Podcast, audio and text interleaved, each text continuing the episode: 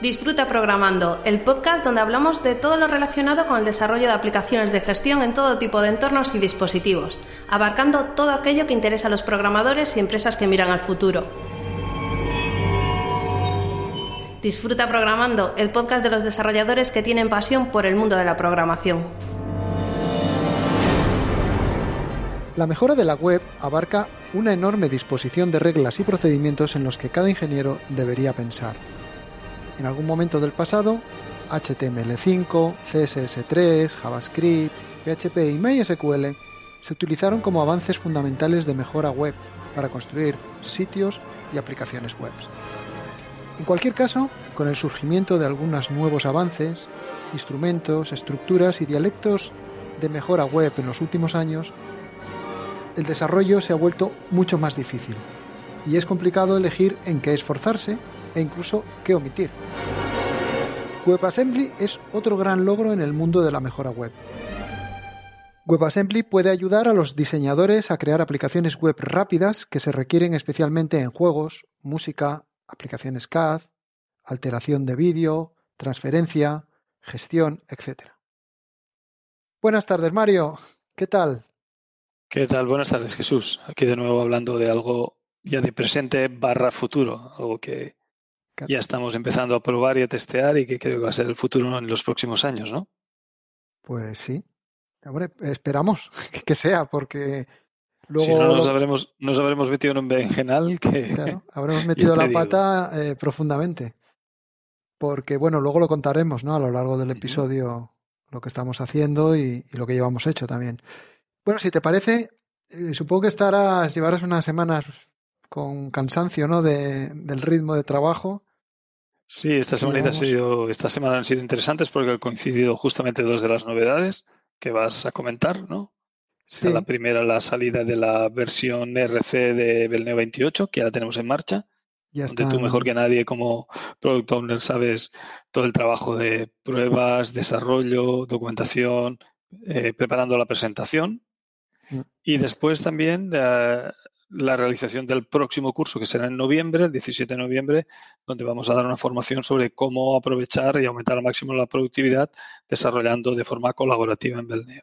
Ah, y... Utilizando contenedores, repositorios Git, repositorios Belneo, etcétera. Claro, bueno, el curso que es continuidad, porque todavía esta semana realizaste tú precisamente. Sí, esta semana el, el sobre martes, eh, realizamos el quinto curso mensual que iba sobre la integración de componentes externos en JavaScript y como ejemplo hicimos la integración de un componente de un tablero Kanban de Syncfusion interactuando con la base de datos de Belneo, que gustó mucho también y bueno, estamos preparando el siguiente, es lo que tiene hacer formación mensual.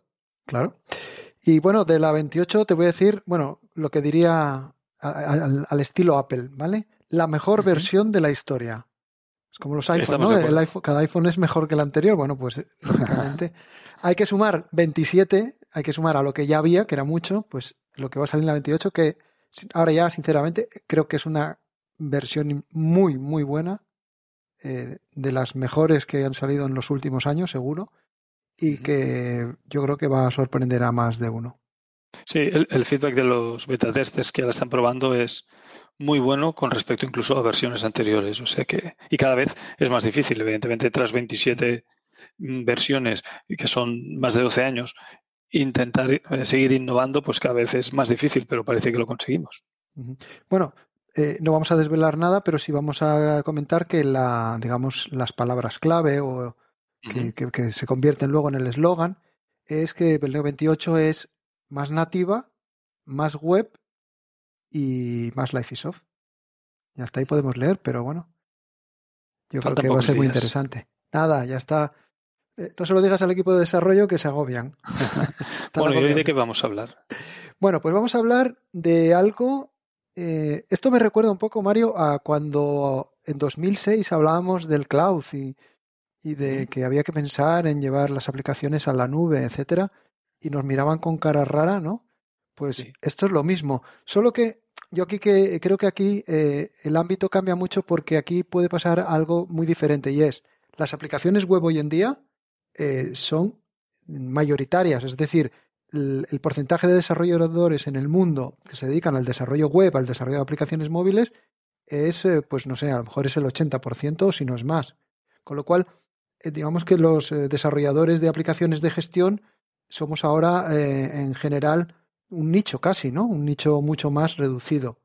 Entonces, lo que vamos a hablar es cómo em, la, la industria en general y la tecnología ha evolucionado para que el, la forma de hacer aplicaciones en web cambie y ya no sea algo eh, puramente eh, restringido al desarrollo con JavaScript o HTML, sino que hay nuevas formas de hacer que pueden, si triunfan, pueden marcar incluso la forma en que se desarrollará en general la web. Lo veremos durante el episodio. Bueno, y para eso vamos a hablar de una tecnología que ha llegado, que se está afianzando y que creo que va a dar mucho que hablar en el futuro, que es WebAssembly. Y si te parece, vamos a, explicar muy escuetamente, porque hay mucha información en la web, qué es WebAssembly. Venga, ¿qué es? Bueno, en líneas generales, WebAssembly también encontraréis en muchos sitios abreviado una abreviatura como WASM, W-A-S-M. Es una nueva forma con la que los desarrolladores, los que tú comentabas, pueden llegar a generar aplicaciones de cualquier tipo, ya no solo aplicaciones de e-commerce o aplicaciones web puramente, sino aplicaciones incluso de escritorio, que se ejecuten en navegadores web. Hasta ahora, como bien decías, había que recurrir a JavaScript, pero ese JavaScript a veces resulta relativamente lento e incluso en algunos casos limitado. Y para que WASM o WebAssembly pueda funcionar, los navegadores deben ser compatibles con este lenguaje. Y por eso, que es una de las ventajas, se han puesto de acuerdo todos los grandes del sector. Mozilla con su navegador Firefox, Microsoft con Edge, Apple con Safari y Google con Chrome.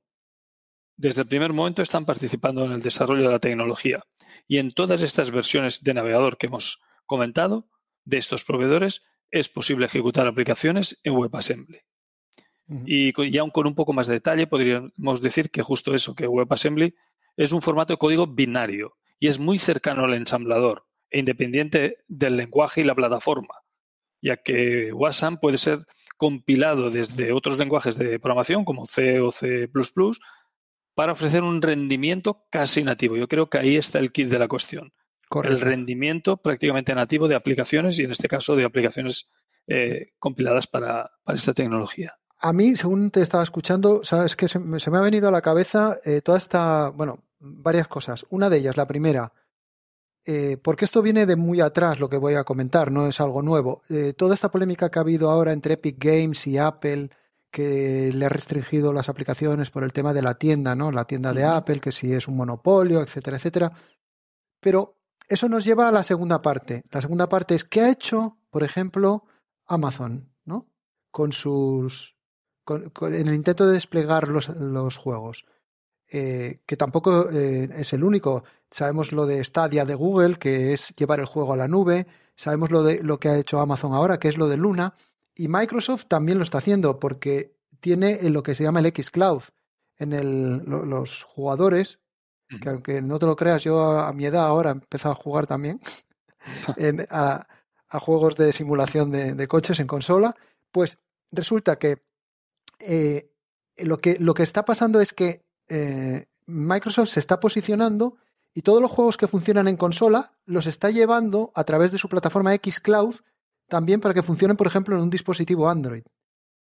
Y todo parece indicar que la única forma, porque las limitaciones que Apple le ha puesto a nivel de tienda, Apple, para que, para que se entienda bien, no permite tener una aplicación donde tú tengas un pago eh, que hagas a Microsoft de 12 euros al mes y dispongas de todos los juegos que te da en ese paquete, ¿vale? Que Apple sí lo hace en su arcade, pero el arcade, si nos damos cuenta de Apple, lo que te obliga es a instalar cada juego de forma individual. Es, un, es una aplicación cada juego. Y Microsoft no quiere eso. Microsoft lo que quiere es una aplicación donde pueda jugar a todos los juegos, no que tenga que estar instalando cada juego de forma individual. Porque realmente el Xcloud es un juego en streaming. ¿Vale? Estás jugando online, pero estás, estás, digamos, jugando con un pantallazo del juego. No, no te lo has bajado y lo estás ejecutando en local. Entonces, toda esa tecnología de los juegos es, yo creo, eh, eh, WebAssembly está detrás de eso, o lo va a estar, si no lo está al 100% todavía, lo va a estar porque es lo que necesitan eh, estos fabricantes. Necesitan muchísima velocidad de ejecución en el navegador. Y eso no se lo pueden dar JavaScript a día de hoy. Sí, luego veremos eh, una lista de, algunos de los softwares que ya están eh, ejecutándose en esa tecnología. Veremos cómo, cómo, hay algunos que realmente necesitan mucha capacidad de, cálculo, de procesamiento, de recursos, etcétera, y que lo consiguen de esa forma. ¿no? Como decíamos, de la compilación está prácticamente nativa, que es muy cercana a, ensamblador. Pero bueno, esto, como decíamos, es algo nuevo, entre comillas, pero realmente cuando Entre comillas. Claro, entre comillas, porque nuevo, nuevo, aunque parezca que ahora empiezan a salir productos, eh, esto es bastante antiguo. Como siempre, esto es una tecnología que ha ido evolucionando una hacia otra y ha llegado, y, y para que nos hagamos una idea, en 2016, hace ya cuatro años, Google, Microsoft y Mozilla anunciaron versiones preliminares de WebAssembly eh, en formato binario, ¿vale? Que permitiese ejecutar C y C en aquel momento para navegadores web. 2016. ¿Vale? Y por otro lado, WebAssembly eh, fue impulsado por la comunidad del W3C, que se creó una propia comunidad para WebAssembly. Y está respaldado no solo por Google, sino también por Microsoft, Mozilla y también por Apple. Eh, si no lo hemos dicho, seguro que lo diremos durante, durante este podcast. Eh, ¿En qué navegadores corre? Y hoy en día en los que corre ya supone yo creo que el 85-90% de los usuarios del mundo, si no es más. Con lo cual es una tecnología que no es nueva, pero eh, lógicamente su evolución es lenta porque es compleja. Es muy complejo eh, llevar WebAssembly, eh, lo que hace WebAssembly para llevar cualquier producto portado de C o C++, y bueno, hablaremos de más lenguajes, ¿no? También, Mario, que empiezan a estar soportados, hacia el navegador. Pero sí, correcto. Para entenderlo un poco mejor, eh, danos unas eh, explicaciones, por ejemplo, de realmente cómo funciona, qué, qué, es lo que hace esta tecnología. Bueno, para explicarlo de una forma eh, plana y sencilla, fundamentalmente WebAssembly es una representación en forma de bytecode, ¿no? que puede considerarse como un paso a un nivel intermedio entre lo que es el código máquina y un típico lenguaje de programación. Y eso quiere decir que al requerir poco esfuerzo para la conversión del código, esto hace que WebAssembly sea más rápido, lo que decíamos de la ejecución prácticamente nativa. ¿no? E, el, código está precompilado y por ello no tiene que compilarse o interpretarse en ejecución. Es decir, cuando el usuario abre finalmente una aplicación cualquiera en el navegador, es como si se iniciara una pequeña máquina virtual y en esa máquina es donde se ejecuta la aplicación en concreto. ¿vale? Eso es a grandes rasgos cómo funciona WebAssembly. Es decir, ahora mismo, y nosotros lo estamos viviendo en nuestro día a día, eh, cuando cargas algo de WebAssembly, tiene dos pases, dos pasos, ¿no? El de descarga y el de compilación. Es cierto que, han ido mejorando mucho en el tiempo, porque te acuerdas al principio lo que tardábamos en cargar una aplicación y cómo eso, eh, pues ahora es prácticamente abre como local. No hay diferencia porque cachea, cachea muchas cosas, etcétera. Sí, el, el rendimiento ha mejorado estratosféricamente. Ya es, es, eh, es, es una, un funcionamiento prácticamente como tú decías en el cloud. Yo lo comparo al cloud de Belneo que va prácticamente como el local, pues la velocidad es muy buena. Pero bueno, hay, hay diferentes opiniones sobre esto también en las redes sociales y creo que estaría bien comentar un par de puntos de vista antagónicos uno contra el otro respecto a lo que a, la opinión de, de, la tecnología WebAssembly en esto, ¿no? Por ejemplo, eh, a, la pregunta de ¿para qué se creó realmente WebAssembly y, y para qué se puede utilizar hoy? Claro, y te, eh, ¿qué, nos dirías sobre esto? Sí, te, te, voy a leer una respuesta sobre esa pregunta, pero para que nos hagamos una idea, son respuestas escritas en 2018 o 2019, a principios de 2019. Es decir, que parece que está ahí 2019, pero ya ha pasado casi dos años desde principios de 2019, desde finales de 2018. Bueno, pues, por ejemplo, gente experta, lógicamente, en el desarrollo web, que conocía WebAssembly, opinaba que eh, WebAssembly es el santo grial de la, o, mejor dicho, bueno, el santo grial de la computación moderna es tener una plataforma universal que tenga todo el rendimiento que requieren los juegos y otras aplicaciones de gran demanda de recursos sin necesidad de tener y hacer una versión nativa específica para Android, para iOS, para Windows, para Mac y para Linux. ¿Te suena, no, Mario? Sí, me suena una, mucho. Una cosa que sirva, una compilación que sirva para todo. O un desarrollo que sirva para todo. Y hay un montón de productos, en ese momento ya decían, con esa promesa, pero que ninguno logró tomar el peso que logró o que ha conseguido WebAssembly, que trata de llenar ese espacio que trataban de ocupar tantas herramientas, permitiendo al usuario acceder a una máquina virtual, como tú acabas de comentar ahora, dentro del navegador, que ejecuta código de bajo nivel, no de alto nivel como JavaScript, y por lo tanto es muchísimo más rápido. Entonces, esto, esto ya lo decía en, las redes sociales, ya eran opiniones de 2018. Claro, eh, son todo visiones, y fijaros, si ahora decimos que todavía estamos en una edad temprana, imaginaros en 2018 cómo estaba esta tecnología, ¿vale? Y aún así, ya la visión era que era muy buena, o sea, que, lo que venía podía ser muy importante. Pero vamos a, responder a otra pregunta, Mario. Eh, por ejemplo, eh, ¿qué decía en las redes sociales a la pregunta, ¿es cierto que WebAssembly significa el final de JavaScript? Bueno, y la respuesta, y que estamos de acuerdo, es obvia. La respuesta es que no. Ya que eh, muchos creen que, justamente WebAssembly significaba la muerte inminente de JavaScript, ¿no? Lo cual es erróneo. Es cierto que muchos nos gustaría poder prescindir de JavaScript y utilizar otro, otros lenguajes, ¿no? Cada uno con el que tenga favorito. Eh, está sonando también Rust directamente en el navegador, lo cual hasta, hasta el momento es más o menos posible en lenguajes como C, C++ o el propio Rust que hemos dicho, ¿no? Y seguramente van a llegar muchos más lenguajes. Pero es lo contrario a lo que probablemente pensaríamos, ¿no? Porque WebAssembly fue diseñado justo para complementar JavaScript, no para ser su competidor, ¿vale? Y la, adopción incremental de lo que es WebAssembly por parte de grandes empresas eh, así lo han probado, ¿no? Por ejemplo, eh, es posible portar código que requiere un, alto grado de computación directamente en el navegador. Estos códigos, evidentemente, son mucho más eficientes que JavaScript, completamente C y C. ¿no? Claro. Y, había una que a mí me gustó mucho de pregunta que hablaba sobre la reputación, ¿no? Sobre si está mal el bombo que se le está dando a, WebAssembly, ¿no? Sobre lo, el bombo y platillo de, esta tecnología.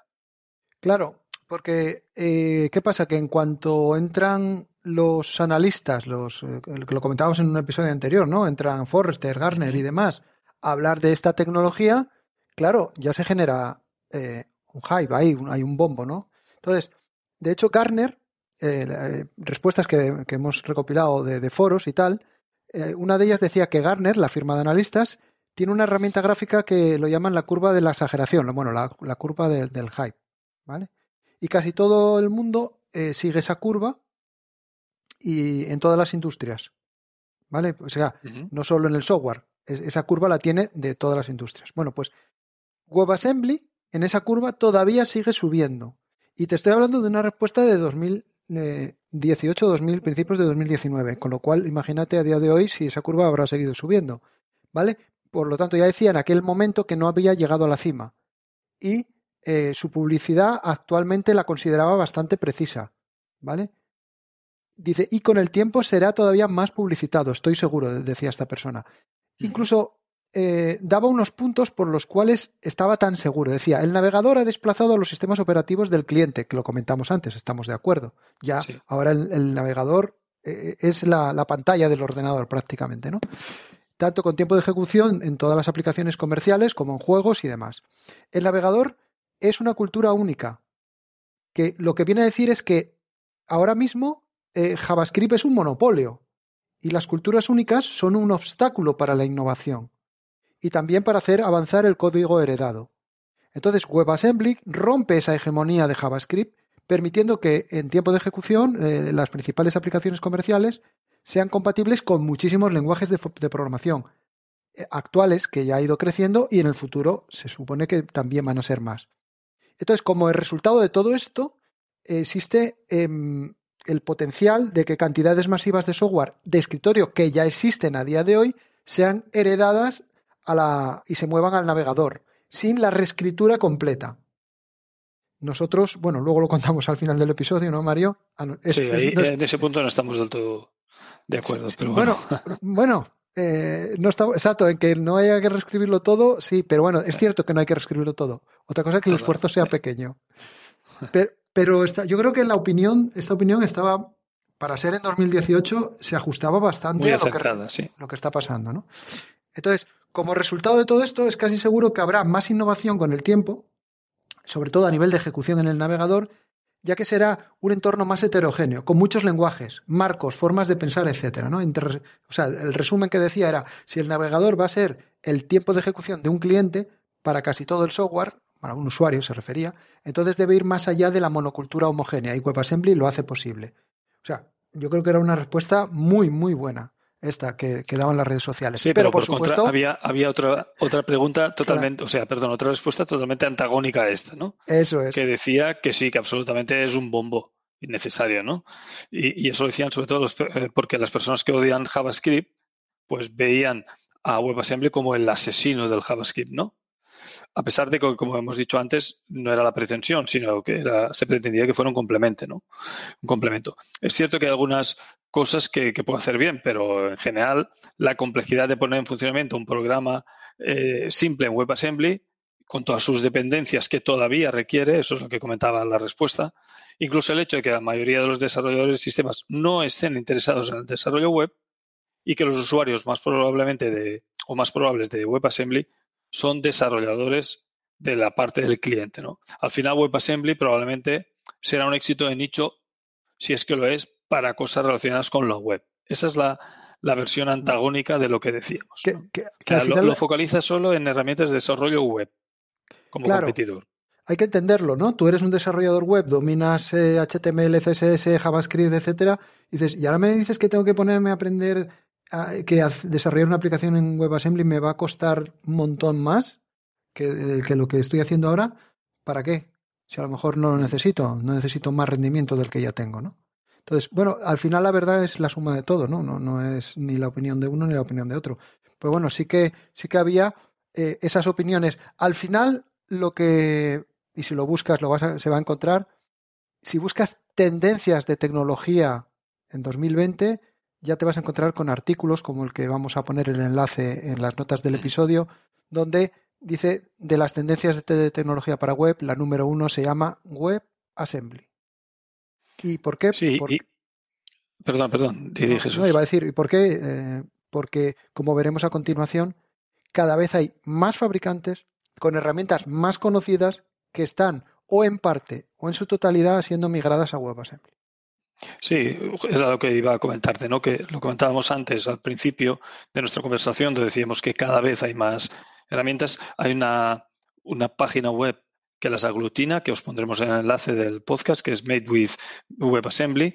Y, y ahí creo que recordé que había 121 eh, aplicaciones dadas de alta ahí en, en, la actualidad y sabemos, nos consta que hay muchas más, pero que no están dadas de alta ahí, donde había aplicaciones que os pueden sonar perfectamente como OnePassword, eh, Autodesk de AutoCAD, Figma, Google Earth, Microsoft Blazor, MongoDB eh, Compass, Rust, del propio Rust, SketchUp, SQLite, Squash, TensorFlow, Unity, Beam, VLFS, eh, etcétera. ¿no? Hay muchas aplicaciones que ya en la actualidad están ejecutándose eh, bajo WebAssembly, ¿no?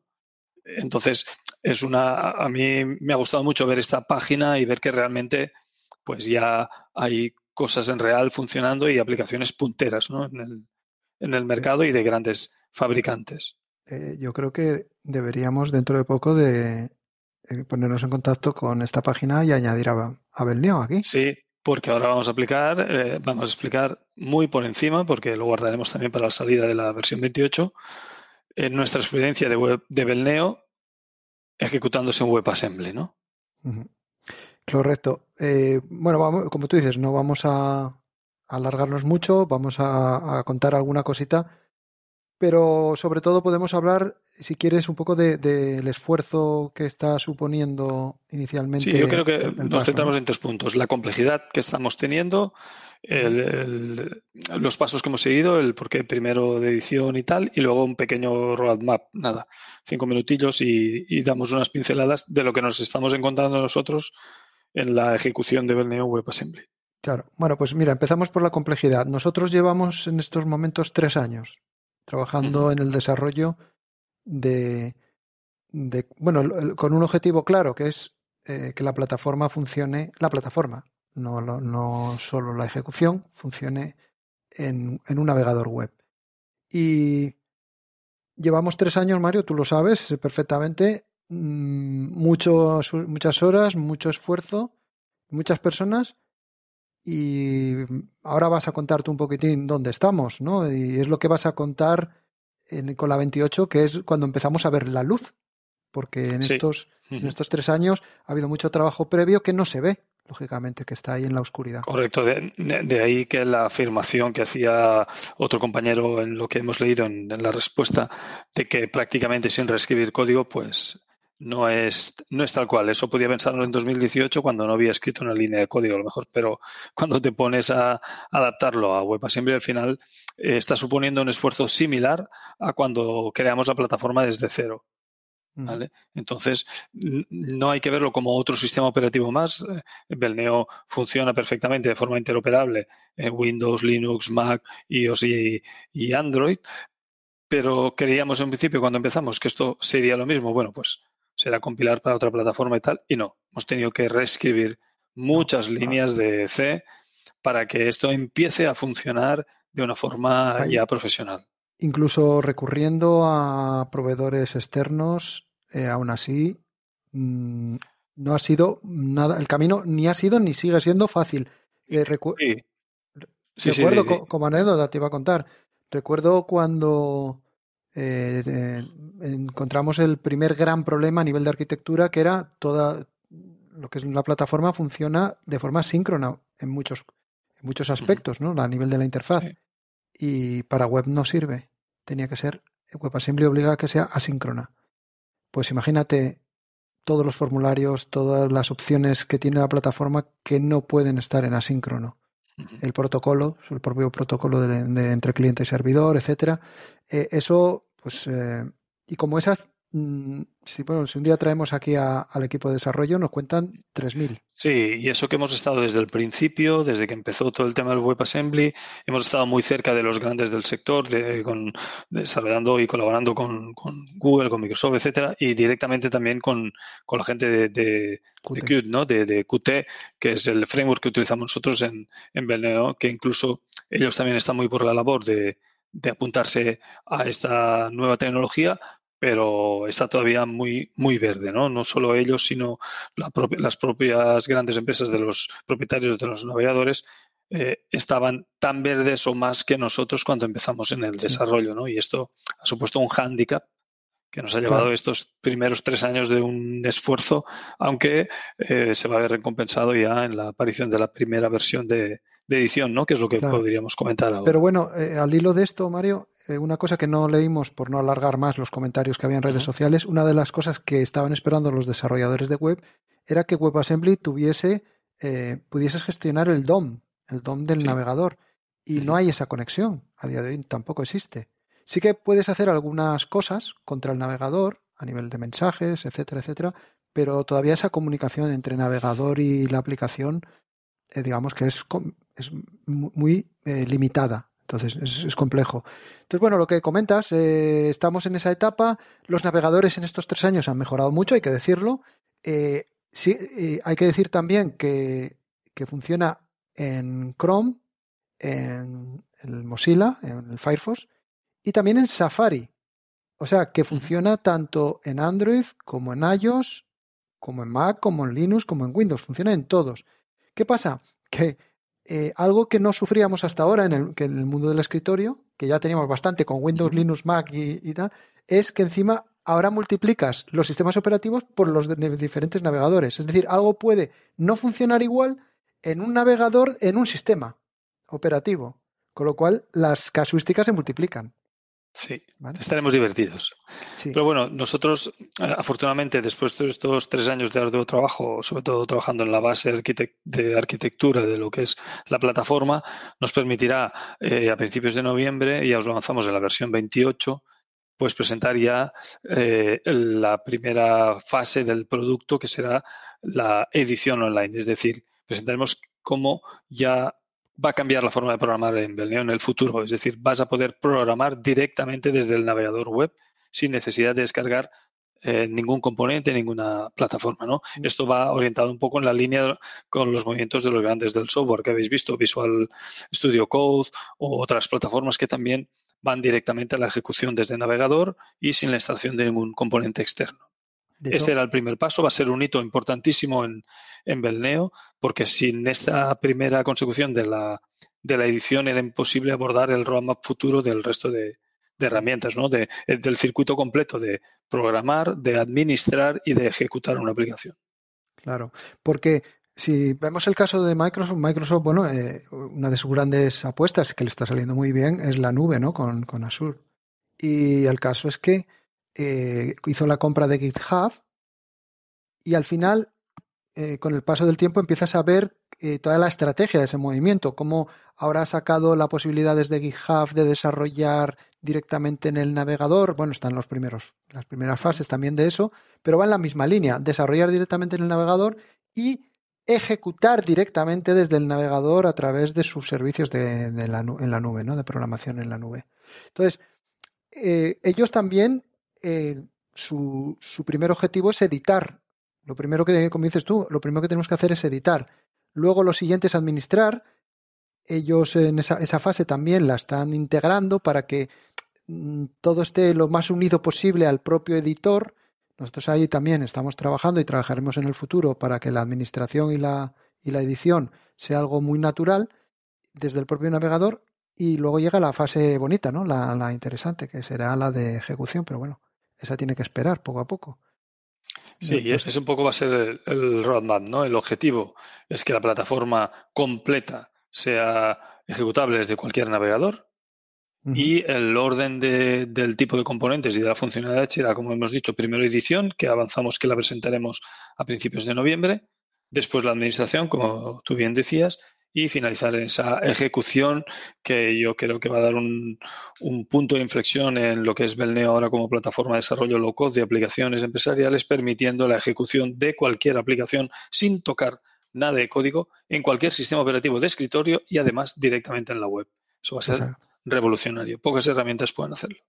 Correcto. Y, hay que tener en cuenta para que nos hagamos una idea de, que tampoco puedes correr más de lo que realmente te gustaría, es que la ejecución multihilo hasta hace unos meses no existía en WebAssembly, los navegadores.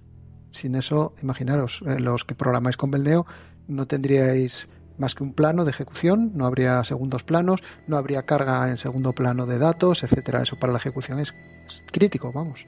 El poder tener hilos de ejecución multihilo dentro de, una ventana. ¿no? Entonces, estamos ahí, Mario. Yo creo que es eh, probablemente eh, a nivel, bueno, lo es, no, no probablemente, a nivel estratégico es la gran novedad de este año y que nos va a acompañar durante los próximos años porque esto no, no sale de un día no, para no, otro. No, no acaba aquí, justo comienza aquí. Yo creo, lo comentaba el otro día con un cliente, hablábamos de que esto estamos intentando asegurar el, el futuro de Belneo como plataforma y tecnología para los próximos 10 años. Ya no quiero decir 20, pero para los próximos 10 años, porque como vemos la tecnología avanza a veces demasiado rápido. Y con una característica que siempre está en nuestro ADN. Cualquier aplicación desarrollada con Belneo, aunque haya sido la versión 1.0, que ahora va a salir la 28, correrá en WebAssembly. Cuando lo saquemos, tío, ese es nuestro objetivo, claro, que corra en WebAssembly. Pero bueno, ahí está. Eh, primera. Verá la luz el primer componente en WebAssembly de Belneo. Y nada, eh, renovación de plataforma. A ver si en el próximo episodio podemos avanzaros un poco más sobre la salida y el producto. Todavía no. En un par de episodios. Está el, próximo no, pero en el Hombre, lo que pasa que en el dentro de dos episodios, Mario, lo que podemos hacer es un poco como hicimos la última vez con todos hacer los un vídeo, sí. Hacemos un vídeo, pero con todos los ponentes eh, de la presentación de novedades y, comentarlas todas en general, ¿no? Ir, ir charlando. Pero bueno, está claro que esta va a ser eh, una de las novedades estrella y a nivel estratégico es la, la, la novedad. Tengo ganas ya de contarla. ¿Quién la cuenta? ¿Quién la va a contar? Yo tengo suerte que me tocó a mí esta vez presentarla al público. Pues nada, chicos. es, una nos escuchamos en el siguiente episodio, que va a ser el 90, el número redondito. Y cada vez estamos más cerca de los 100. Perfecto. Pues Gracias a todos por escucharnos. escuchamos. Hasta luego.